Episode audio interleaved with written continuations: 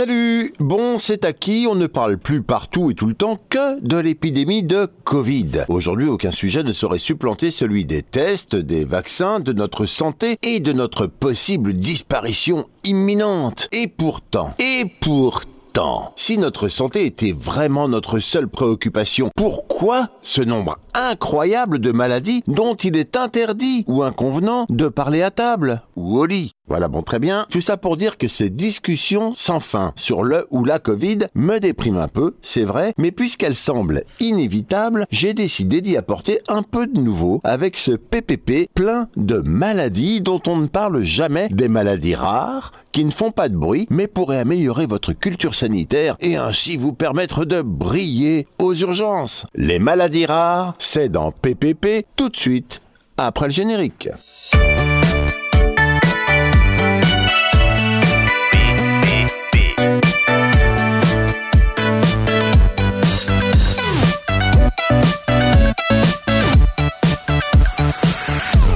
Commence avec mon top 10 des maladies les plus rares. Le machin qui te tombe dessus quand t'as vraiment, mais alors vraiment pas le bol. Alors il y en a plein et ça a été dur de choisir.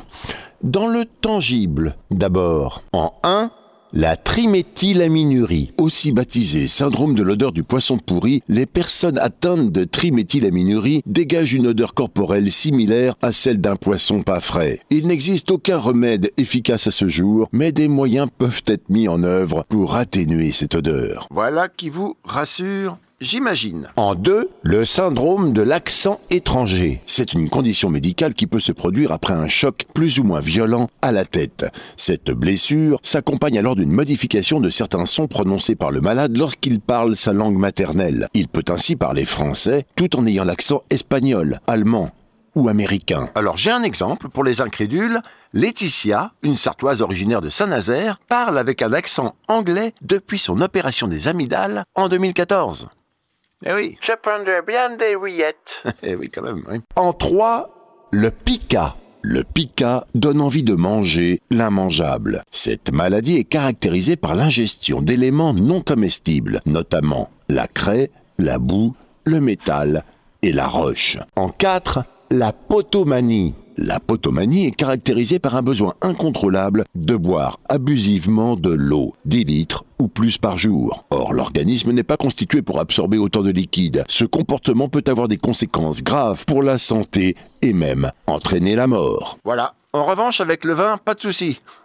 non. En 5, le syndrome de réponse, aussi appelé Rapunzel syndrome. En anglais, cette condition est extrêmement rare et consiste en l'accumulation d'une masse de cheveux dans l'estomac. C'est une condition générée par une habitude tout aussi étrange où les personnes mangent leurs propres cheveux. Voilà, voilà, voilà.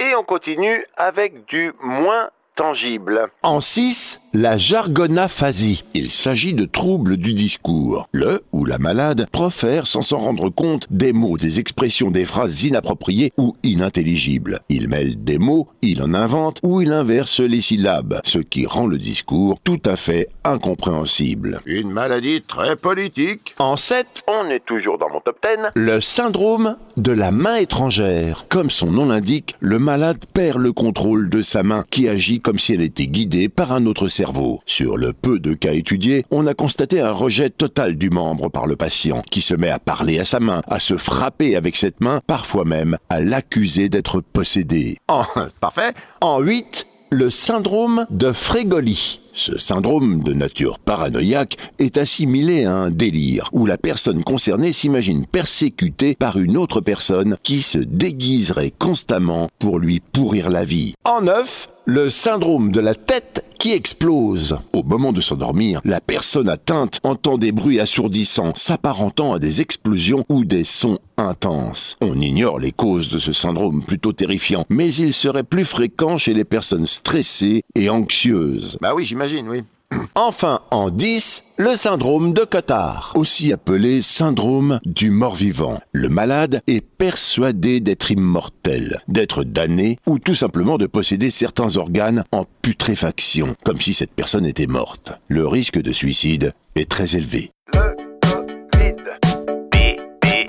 Et il y en a tellement, hein, comme ça, des maladies rares, que j'ai pas pu tout mettre dans le top 10.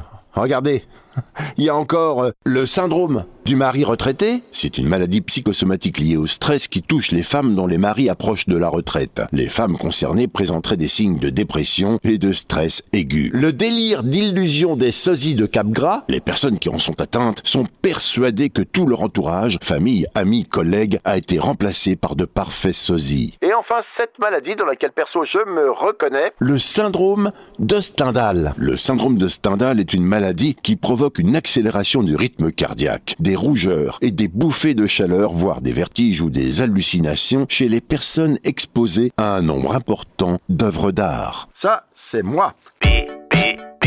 Si vous êtes encore, et malgré tout ce qui précède, en panne d'argumentation coronavirale, vous pouvez sans risque affirmer que les épidémies n'ont pas attendu la mondialisation ni la crise du coronavirus pour s'étendre à l'ensemble du globe. Bah non. Si aujourd'hui, le ou la Covid, hein, c'est jamais comment faut dire, et son variant Omicron touche plus de 300 000 personnes chaque jour, dès l'Antiquité, les maladies ont décimé des populations entières en l'espace de quelques mois, voire quelques jours, déclenchant la terreur des habitants face à un mal inconnu. Alors on y va vite. La peste d'Athènes, en moins 430, un genre de fièvre typhoïde, 200 000 morts. La peste antonine, en forme de variole, à la fin de l'année 165, 10 millions de morts. La peste noire, 1347, entre 25 et 40 millions de morts en Europe. La grippe espagnole, 1918, causée par un virus de type H1N1, 20 à 30 millions de morts en Europe et jusqu'à 50 millions dans le monde. Le choléra, en 1926, près de 100 000 morts en moins de 6 mois en France, dont 20 000 à Paris. La grippe asiatique, 1956, 3 millions de morts dans le monde. Et bien sûr, tristement, le sida, qui encore dans les années 2000 tuait 2 millions de personnes par an. Aujourd'hui, heureusement, il y a des thérapies. Le Covid. Bien, bien, bien. Alors, assez rigolé. Pour finir en beauté ce PPP et alimenter vos conversations, quelques statistiques mortelles à rappeler à vos interlocuteurs. Les deux tiers ou 70% des décès en France, tous sexes confondus, Je ne sais pas si on peut encore dire sexe confondu aujourd'hui. 70% des décès en France sont dus à quatre causes principales. Les tumeurs malignes, 30%, les maladies cardiovasculaires, 25%, les maladies de l'appareil respiratoire, 8%, et les morts violentes, Accident, suicide, etc. 7%. Petit détail sympa, en France, les risques cardiovasculaires augmentent de 80% pour les personnes au chômage. Et la grippe? On en est où avec la grippe? Ben là, pas de problème, mon pote, je m'en vais te le dire. 3 à 5 millions de personnes sont affectées sévèrement par le virus de la grippe chaque année dans le monde et en moyenne 470 000 en meurent. Cela représente plus de 1280 décès par jour. Un mort toutes les 67 secondes. Sympa. Voilà, sur ce, encore une fois, bonne année, bonne santé, hein, surtout. PPP, les maladies rares, c'est terminé. On se retrouve la semaine prochaine, si Dieu le veut, pour un nouveau PPP. PPP, pourquoi? Parce que personne ne peut lire, écouter ou voir tous les trucs de dingue qu'on trouve sur Internet. Allez, salut et à tchoum à tous